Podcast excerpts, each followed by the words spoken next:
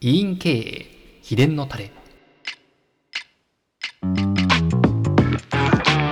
委員経営秘伝のタレは名古屋で有名な医療法人友王会近藤歯科院長の近藤正嗣先生に委員経営のコツを根掘り葉掘りお聞きする音声ラジオです。皆さんこんにちは。株式会社マールの鎌形です。こんにちは。近藤歯科の近藤正嗣ですはいということで委員経営秘伝のタレ第6回始めてまいりたいと思います。近藤先生よろしくお願いします。はいよろしくお願いします、ということで今日はですねまず先生いつもの通り最近の出来事近況からお聞きしたいなと思うんですが。そうですね。まあご承知のようにコロナ禍で患者さんは、まあ、減るかと思いきやそうでもなくてリモートだから暇できましたとかねああとクラスターが出たんで暇になりましたとかね。そういう人は結構来るんだよね。ーあそうなんですね。でコロナだから怖くて行きませんっていうキャンセルはもうほぼないですからね今。そうなんですね。皆さん、まあ、こんだけ感染対策もしっかりされてますしね。そんなに不安感もなく通うことをやめず退院されているということで、うん。はい。まあやっぱりね予防した方が風邪もひきにくいっていうことを皆さんにちゃんとアナウンスしてますから、当然コロナにもなりにくいよねみたいな話ですよね。そうですよね前回歯科医院の成長戦略ということで予防歯科にコンセプトを変えた結果近藤歯科さんが非常に躍進していったっていうお話がありましたがまあやっぱり予防っていうことが入ると LINE の重要性みたいなのが上がるんですかね？もちろん来しなきゃいけないっていう動機が全く異なるというかね、うんうん。苦痛から解放されるんじゃなくて、うん爽やかになりたいとか、うん。綺麗になりたいとか、外観を良くしたいとか、はい。口臭をなくしたいとかそういう前向きな気持ち、うんうん痛いから行くっていうのは非常に後ろ向きというか、はい。仕方なく行くわけですよね、うん。いやいや。だけど進んでくるんですよね。あ予防の人は。はい。楽しそうに笑いながら、うんで笑いながら帰っていくと、はい。素晴らしいことですよね。本当にそうですよね。自分の磨くとか癒しとかどっちの方の要素も入ってきます。だからまあ美容室行くような感じで来とると思いますけどね。うーん。素晴らしいそれも他の委員さんとのすごく違いだなと思います。先生今日はですね前回の歯科医院の成長戦略から今回のテーマが予防医療の実践ということについて聞いていきたいなと思うんですけども、もう僕ちょっと先に言っちゃいますね。近藤歯科さん予防医療も取り組みながらですねもう一方で自費診療が明確な数字ちょっと言っちゃいますけど年間で3億円ぐらい自費診療がご依頼される患者さんがいらっしゃるということでこれなんか異常だなってちょっと思っちゃうんですけどその辺の因果関係みたいなところをお聞きできたらななんて思ってるんですが、結論的に言うとインプラントをたくさんしてるからなんですけど、はい。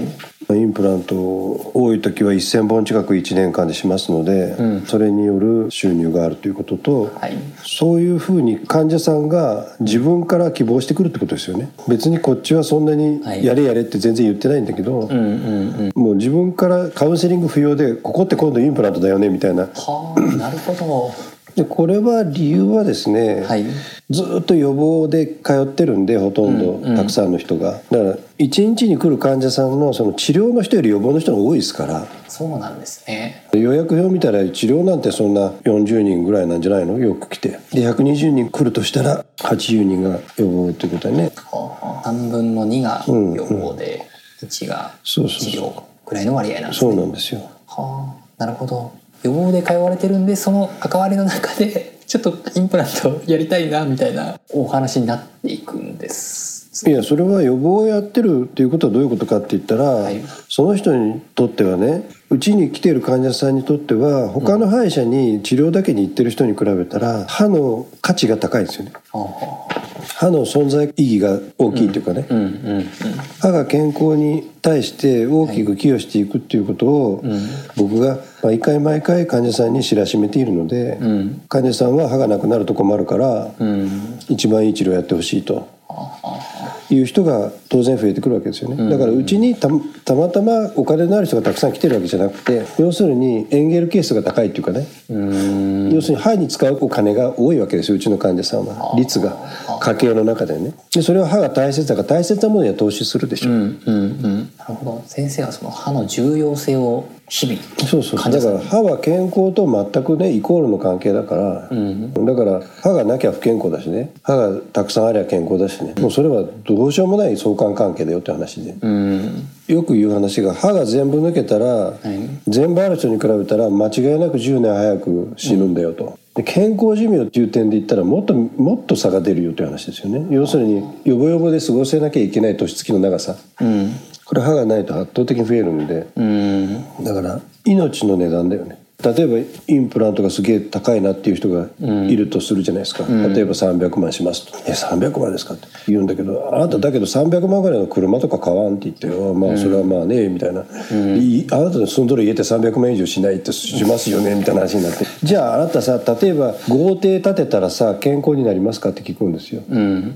高級車に乗ったら健康になりますかってならんよねと、うん。じゃあ歯が一本もなくてさあるいはものすごい歯周病でものすごい口臭が臭いのに高級車に乗ってるのと、うん。豪邸に住んでるのと、質素の家に住んでね爽やかな歯で全部健康なんてどっちがいいですかって言ったら、普通考えたらそれ臭い口で 豪邸に住んどるより質素な家で臭くない口の方がいいよね。と。そうですね。だからちゃんと予防しなかったり、すぐに壊れるような治療をしてたらそうなるよって話ですよ、うん。だから壊れにくい治療はやっぱり保険外治療の方が壊れにくいですよ、うん。でまあ歯がないところに入れるのはインプラント以外だと、あここはすごく大事なところですよね、なぜうちがインプラントがたくさん患者さんが望まれるかっていうと、はい。うちはねインプラントはいいですよって言わないんですよ。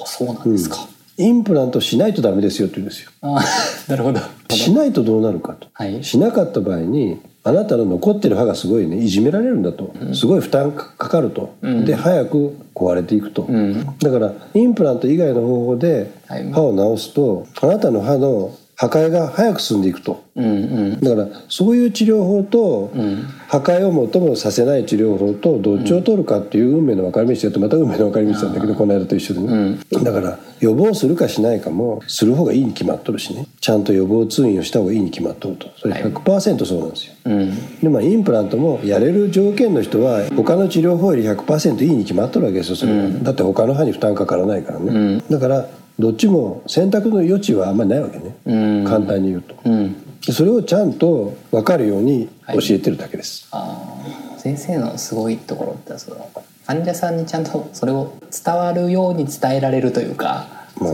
ずうずうしく言いますからね、ええ でもそれで結果的に歯の重要性が高まってその人たちは幸せに生きてるわけですもんね。ただ先にいつも言うんですけど、はい。慈悲の話をしたらダメなんですようん。それは歯の重要性がその人がはい。腑に落ちてからじゃないと、うんうんそんなの納得しないよ。ねそうですよね。だから初診時に高い見積もり書なんか渡されても「ああ何言っとんだこいつぼったくりかと思われてそれで終わりですよそんなも確んかに確かに。でもそういう変なことをやってるドクターが「はい来ましたね。じゃあ精密検査しますね、あなたの歯を最高のいい状態にするには何百万かかります」って言ってやってる先生が多いわけよ。あでそんなんね、うまくいくわけねえじゃん、だって、あんたがさうまいか下手かも分かんねえうちからさ、そんな治療の高いのだけ言われたってさそんな信用できないよねって話ですよあね。そうですね。でもうまいか下手かはなかなか分かんないから、うん。その先生がいい人かそうじゃないかをまず患者さん見るのね、でそれを見るのに一番分かりやすいのは尊敬される医師かどうかってことですよ。はで尊敬される医者ってどういう医者かっていうと、はい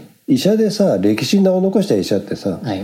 なんかこう菌を見つけたとかね、うん予防法を確立したとかそういう人が有名なわけね。北,、北里柴三郎とかね、野口英世とかね、はい。まあ、シュバイツァーとかコッホとかね、だから外科の手術の上手い先生で、はい。歴史上有名な人知らんでしょう？ね。僕も知らんもん。全然わかんないですね。素晴らしい内科医で、はい。でも知らんよね、はい。うん、だけど人類を救う予防を派遣した人は歴史に名を残してるわけですよ、だからそれは予防が一番素晴らしいってことを意味してるわけね、うん。うんまあ翻って我々の業界にそれを当てはめると、はい。予防歯科を推進してるような、そういう先生はきっといい人に違いないとこうなるわけね、うん。なるほど。いい人の言うことだったら聞いてみようかと、きっとこの人は私を騙さないだろうと、うん。うん。だったらこの人の言う高い治療もやってみる価値あるかもねとうん。いうふうにつながっていくわけですよね。でもこの予防を通してやっぱり信頼関係ができてるからこそ伝わるそうそうそう。信頼関係を作りたいって言ったってね、はい。それは簡単にはできないわけね、うんやっぱりまず歯の大切さをその人に教えていくこと、うんうん。23回来るとね教えれますよ、ああそうですよね。うん、1回目はまずねその人のね望みを叶えることやね。はあ。は今日は前歯が取れたからそこを何とかしてほしいっていう人に検査をしましょうって言って、あはい。虫歯のチェックをして前歯を入れずに返したら全然ニーズに対応してないじゃんね。そうですね。でもそういうことやってるドクターって結構いてあ実は前歯が取れとると、はい。でも奥歯も痛いと。あうんうん。2つ言ったら奥歯の方を先に治療しだして前歯をほったらかして返したと。でもその人は本当は主訴は前歯だったと。うんうん。当たり前じゃんね。前歯取れたらね、うん。だって痛いのはさ、痛み止めを山ほど飲めばそう痛くなくなりますよね、うん我慢ができるわけだけど、まあ、今マスクしてるからともかくとして、うん。前歯が一本抜けただけで、うん。もう人間として通用しないじゃん今の社会は。そうですね。なかなかはい大っぴらにはできないですね。そうそうそう勇気ないですね。お笑い芸人が歯に糊を貼り付けてみたいなふうに、っていうことは間抜けに見えるってことだからさだから患者さんの言わないけど、あなた本当はこれで来たんでしょっていう話を、うんうん。僕たちが見つけてあげないといけないよね。う言わなくても感じるというかそうそうそう。だから察するわけですね。痛いのはさやるけどあんたこれも嫌だろうと、うん。絶対言うよね私、うん。でこれを今日はね絶対やってあげると痛いのなんか直してやるとそんな簡単だからと、うんうん応急処置はしますよと。だけどこれもじゃあついでに直そうかって言ったらまあ嬉しいようでするそうですよね。でみんなに言うじゃない嬉しいことは、うんうん。そうやって患者さんっていうのは増えていくんですよ、うんうん。ちょっと脱線しましたけど。でそういう人が本当に心からこの先生いい人だなと思えば、まあ、話を聞いてみようかって話になって、定期検診も来るし最終的には自費をやるよと。うん。自分のできる範囲の力の範囲内でやるでしょうと、こういうことですよね。うん、今のこの一連のお話を聞くと本当に妙に納得しますね。全然押し売りとかじゃないですもんね。先生のこの流れって。だからもう別にこういうのもあるけどねやるとそれは長持ちしますし、やらなければそこそこですっていう話をするだけで。そうそう。うん。それを選ぶのも患者さん。そうそう。それもねやっぱり科学的根拠に基づいたデータを投げるのね。うん。大体こういうのだと何パーセントぐらいこうなって何年後にこうなると、あうん、例えばインプラントにした場合は10年後に何ともない確率が大体95から99%ぐらいだよと、あうん。だけどブリッジにした場合に10年後に何ともない確率は確か560%なんだよね、あだから半数ぐらい破壊していく治療法と、あうん。95%以上成功していく治療法と、同じぐらいの費用だったらどっちを取るかってそれはもう誰でもうん。気づくことですよね、だけどそこで数字を言わなくてただこっちの方がなんかいいですよって言ってるだけだとそれは患者さんの心の一番刺激してほしいとこは全然刺激してないということだね、そうですね。うんだから数字を示すってことも大事ですね、うん。まあ、やってることって言ったらそれぐらいでね別に、うん。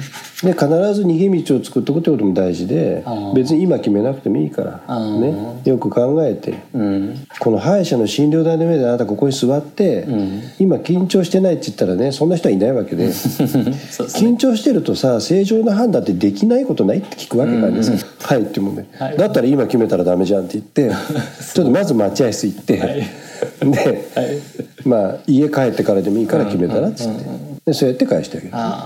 患者さんのその気持ちに優しいですね。うん、だけど結果的にはそうやって言ってあげた方が絶対制約率は上がりますよ、うん。でなぜかって言ったら僕はいい人だもんその瞬間に、うんうんね、ゴリゴリ進めてくるやつは怪しい人や。うん。うんこんな価値のあることをね、はい。これただで言っていいんかっていうぐらい価値があるんですよこれこれそうですね。そう。これをねちゃんと納得して勉強してやれたらね、その何億の価値ですよ今のこのこれを実行するだけで。そうですよね、こんなこと言っていいんですか？大丈夫ですか？うん、別にいいです。もん、はい。もう先が短いですから、いやいやいや。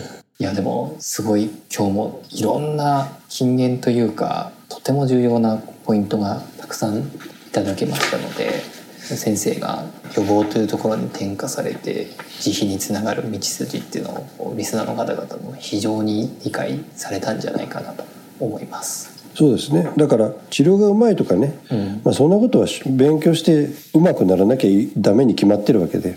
でも治療がうまいのになぜ慈悲が伸びないかって言ったら、今言ったようなことがうまくできてないことが大変多いですね、なるほど、皆さんに頑張っていただければと思います。そうですね。まあ、ちょっと今日総括的なところのお話をいただいたのでぜひあのこの患者さんとの信頼関係っていうところの築き方は第1回から第4回でかなりこれも詳しくお話しいただいてますので、はい。またちょっと聞き直していただきながら、そうですね、はい。今日の話を戻って聞くと、うん、あ雑談がいかに大事か。と そうですよね。要するにこの人いい人だなっていうのが、もうめちゃくちゃポイントなわけですよ、うん、ありがとうございます。明日から実践してみようという方も多分出てくるんじゃないかと思いますので、ぜひ実践していただいて、寺院の経営に生かしていただければと思います。どうも、まあそんなことで皆さんの発展を祈っております、ありがとうございます。はい。では今日はこのぐらいにさせていただいて、また次回よろしくお願いいたします。はい、ありがとうございました、はい、ありがとうございます。今回の音声はいかがでしたか？この音声ラジオは不定期で配信しております次回の配信をお楽しみに。